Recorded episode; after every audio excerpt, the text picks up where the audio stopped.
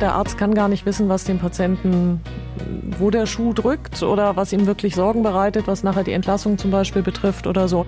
Und ich finde, man muss einfach den Mut haben, als Pflegekraft ähm, auch sagen zu können, hey, da stimmt irgendwas nicht. Und ähm, wenn man dran denkt, soll man es tun. Und wenn man denkt, ah, irgendwas weiß ich nicht, gefällt mir nicht, dann muss man sich auch einfach trauen, dem Arzt das zu sagen. Auf jeden Fall. Weil man sieht den Patienten, man hat die Ahnung, man hat die Erfahrung. Auf jeden Fall. Ähm, und man kennt den Patienten am besten. Frühbesprechung. Der interdisziplinäre Reha-Podcast powered by Dr. Becker Klinikgruppe. Ja, willkommen zurück in dieser Folge dieses Podcasts und es geht hier heute munter weiter im Neurozentrum Niedersachsen im wunderschönen Bad Essen. Ähm, mit am Start hier heute die Brigitte, du bist Pflegefachkraft und die Katharina, du bist Ärztin hier im Hause. Schön, dass ihr da seid. Hallo. Dankeschön. Hallo. Liebe Brigitte, was macht denn den Reiz aus für dich, in einer Reha zu arbeiten? Für mich ist der Reiz darin, dass ich ähm, bei verschiedenen Professionen über äh, den Rand gucken kann. Also ich habe hier Ergotherapeuten, Logopäden, Physiotherapeuten, Neuropsychologen, kannte ich bis dahin gar nicht, habe ich erst in der Reha-Klinik kennengelernt, die alle hier in einem Team gleichberechtigt zusammenarbeiten. Das heißt, ich kann an deren Arbeit ein bisschen teilhaben, sehen, hören, erzählt bekommen, was die mit den Patienten machen. Ich finde an der Reha toll, dass die Patienten längere Zeiträume bei uns sind und sich dadurch auch ein Vertrauensverhältnis zum Patienten aufbaut, was ich in einem Akuthaus beispielsweise überhaupt nicht hätte, wenn der nach vier Tagen wieder weg ist. Mhm. Das ist zu wenig Zeit für ein Vertrauensverhältnis, um einen Patienten einschätzen zu können. Wir haben positive Perspektiven. Also das heißt, ich bin zufrieden, wenn ein Patient entlassen wird, weil ich weiß, der hat einen Fahrplan mit für zu Hause oder auch was die ähm, berufliche Wiedereingliederung angeht. Die sind nicht entlassen aus den Augen, aus dem Sinn, sondern mhm. hier wird im Team genau besprochen, wie kann das weitergehen. Ist der noch länger AU? Geht der in eine stufenweise Wiedereingliederung? Kann der zu Hause leben? Müssen wir über den Sozialdienst was organisieren mit mhm. Hauskrankenpflege und so weiter? Das macht ein, ein gutes Gefühl im Umgang mit dem Patienten, weil ich weiß, der ist gut versorgt, wenn er hier geht. Also das ist sehr mhm. komplex.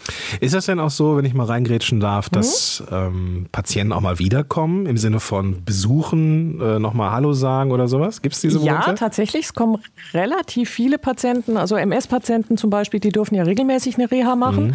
Und die, die nicht allzu weit weg von hier wohnen, kommen dann zwischendurch auch mal bei einer Motorradtour einfach mal mhm. rein und besuchen uns und erzählen, wie es ihnen geht oder dass sie den Job gewechselt haben. Letztens war einer da und hat erzählt, dass er jetzt Papa geworden ist. Ähm, das ist sehr nett und gerade MS-Patienten kommen eben regelmäßig, mhm. alle zwei Jahre. Also manche Nasen kennen wir schon richtig gut. Ähm, leider auch Schlaganfallpatienten, wenn sie einen Reinfarkt erleiden und dann nochmal kommen ähm, und hier gute Erfahrungen gemacht haben, dann wünschen die sich oft eben auch, dass sie wieder zu uns ins mhm. NZN kommen. Das sind dann nicht so die fröhlichen Wiedersehens, weil Klar. da sagst du Tschüss und hoffst, ihn nicht wiederzusehen, mhm. weil ist ja dann für den Patienten total blöd. Aber ein Kompliment an uns, wenn die Reha machen, eine neurologische, dass sie sagen, ich will wieder ins NZN, das ist toll. Was ist denn so eines dieser Aha-Learnings für dich gewesen, die du aus anderen Disziplinen übernommen hast? Äh, puh, das Aha. Der Neuropsychologen zum Beispiel mhm. fand ich also da konnte ich gar nichts mit anfangen, mhm. äh, was jetzt Neurologe oder Psychologe oder was denn, was machen die in der Reha-Klinik, hatte ich echt null Plan.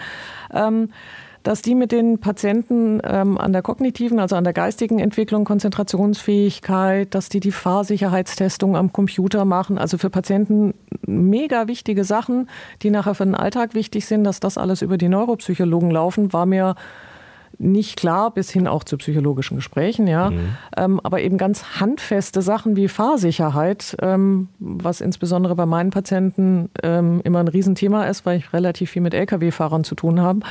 Okay. Da ist Fahrsicherheit das Allerwichtigste. Hast du die LKW-Abteilung? Äh, irgendwie ja, ich habe okay. die DRV-Station und da sind prozentual sehr viele ja. LKW-Fahrer. Was, was, ist das? Wie heißt die Station nochmal? DRV, Deutsche Rentenversicherung. Ah, okay. Also das sind Leute, die stehen noch im Berufsleben und mhm. sollen nach Möglichkeit wieder in die Lage versetzt werden, nach ihrem Reha-Aufenthalt wieder mhm. arbeiten zu können. Okay.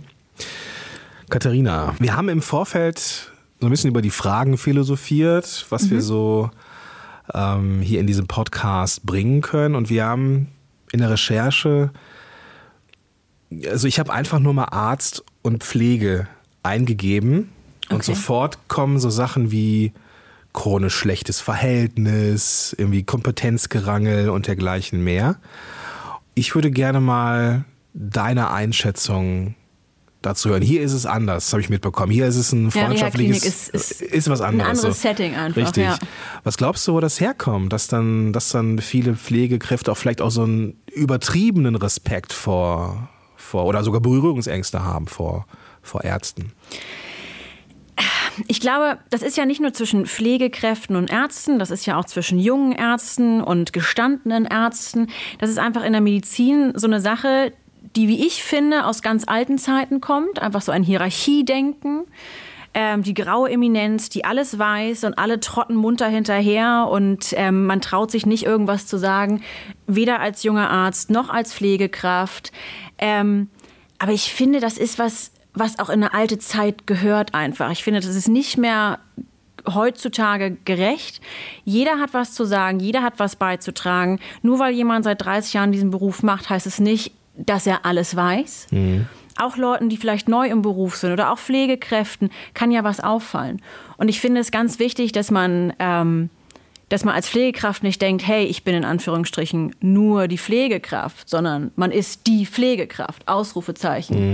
Und man ist ja am Patienten und man kennt den Patienten. Und wenn einem was auffällt, dann kann man das auch sagen. Und ich finde, das muss man auch machen. Weil der Arzt merkt das ja nicht. So, also man ist Arzt und man verschreibt irgendwie was, aber die ausführende Kraft ist die Pflegekraft. Und ähm, wenn die nicht sagt, hey du, irgendwas stimmt da nicht oder hey, irgendwie weiß ich nicht, weiß nicht, ob das so wirkt oder vielleicht muss man mal nachdenken, dann kommt der Arzt da auch selbst nicht drauf. Denn er sieht den Patienten nicht täglich oder halt so regelmäßig, wie die Pflegekraft das tut. Verändert sich diese Sichtweise, also diese, diese Berührungsängste beziehungsweise dieses Hierarchiedenken? Ich meine, neue Ärzte kommen dazu. Merkst Auf du jeden da Fall. irgendwas? Doch, auf jeden Fall. Also früher war es wirklich so, dass die kleinen Leute hatten Angst vor den großen Leuten, aber es kommen natürlich immer mehr Leute nach. Die Alten gehen in Rente und es kommen neue und die übernehmen die Praxen oder die übernehmen irgendwelche Stellungen in den Kliniken. Und ich würde schon sagen, dass es moderner ist. Allein, wenn man schon sieht, ähm, wer sich duzt. So, früher hat die Pflege untereinander hat sich geduzt. Die Pflege selber wurde auch immer Schwester so und so und dann der Vorname. Und zum Arzt war dann immer so, ach, Herr Doktor, was weiß ich. Und heute duzen sich Ärzte und Pflege, also der Chefarzt vielleicht nicht, aber ansonsten Ärzte und Pflege untereinander duzt sich. Das ist total normal. Und dann ist es, glaube ich, auch einfacher, wenn man nicht sagt irgendwie, ach, Herr Professor Dr. Müller, sondern wenn man sagt, Mensch, du, Ulf, was meinst du? ich glaube, dass da einfach so diese, die Hürde kleiner wird. Kannst du das bestätigen? Dass diese, dass es eine Veränderung gibt vielleicht in auch gerade so den, den Ärzten gegenüber, dass es so ein Ja, schon. Also ich vielleicht? finde, dass die neue Generation Ärzte, also ich bin selber jetzt kein ganz junges Küken mehr. Ach komm. neue Generation Ärzte meine ich jetzt die ärztlichen Kollegen, die so bis bis 50 sind, die sind schon in meiner Wahrnehmung anders im Umgang als die, die ich, äh, mit denen ich zu tun hatte, als ich angefangen habe in der Pflege. Mit Anfang 20 waren die Ärzte die Götter in Weiß und unser einer hatte äh, tunlichst den Schnabel zu halten, wenn ein Arzt in der Nähe war. Was schade ist, weil ich empfinde mich auch als Sprachrohr für den Patienten, weil ich die Dinge mitkriege, die der Arzt gar nicht mitkriegen kann, wenn der, gut, im Akuthaus kommt er vielleicht täglich auf Visite, bei uns ist Ja. einmal die Woche Visite.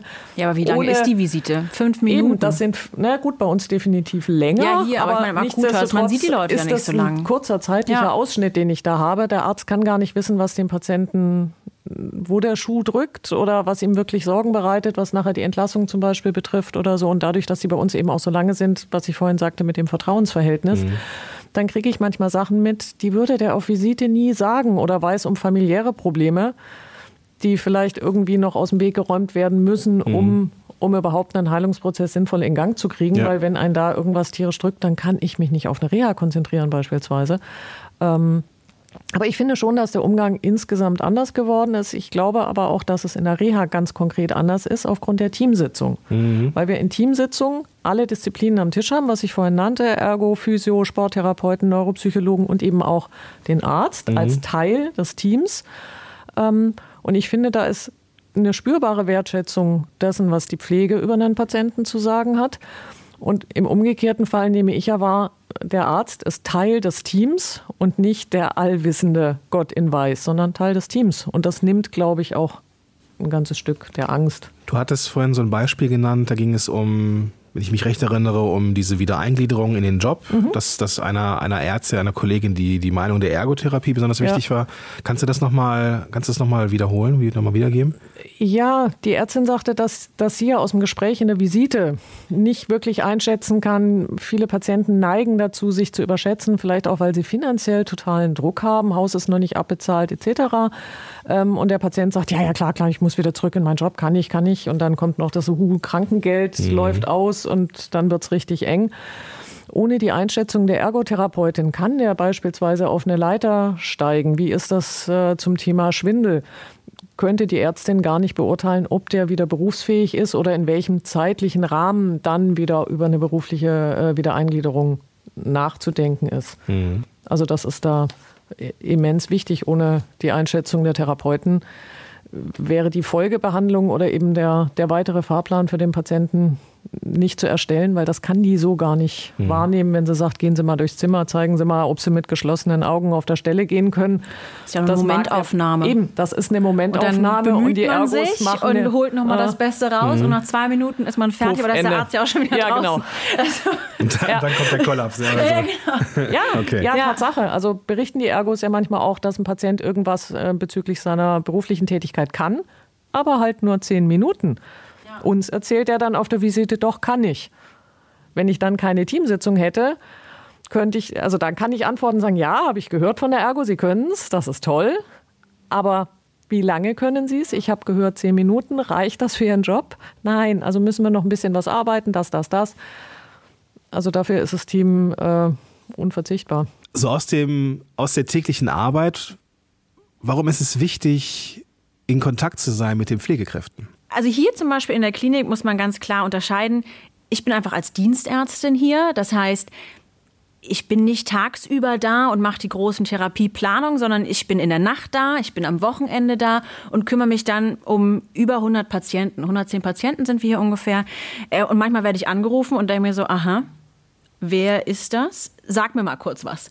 Und dann kriege ich eine Einschätzung und dann weiß ich schon mal, okay, ich weiß, wie geht es dem Patienten, warum ist er hier, beziehungsweise was kann er und wie ist das jetzt einzuschätzen. Und dann muss ich auf jeden Fall die Pflege fragen. Leute, ist das anders? Wie war er gestern? Weil gestern war ich vielleicht gar nicht da. Ja, diesen, diesen Mut wünscht man sich manchmal den, der ambulanten Pflege, glaube ich, ne? Dass sie auch mal den Schritt zum Arzt hingehen und dann vielleicht auch mal eher irgendwie in Kontakt treten, oder? Definitiv, doch, auf alle Fälle. Also dieses, was, was schon angesprochen wurde, dass Pflegekräfte oft einfach Angst haben, Ärzten was zu sagen, finde ich, ist ähm, ganz fatal.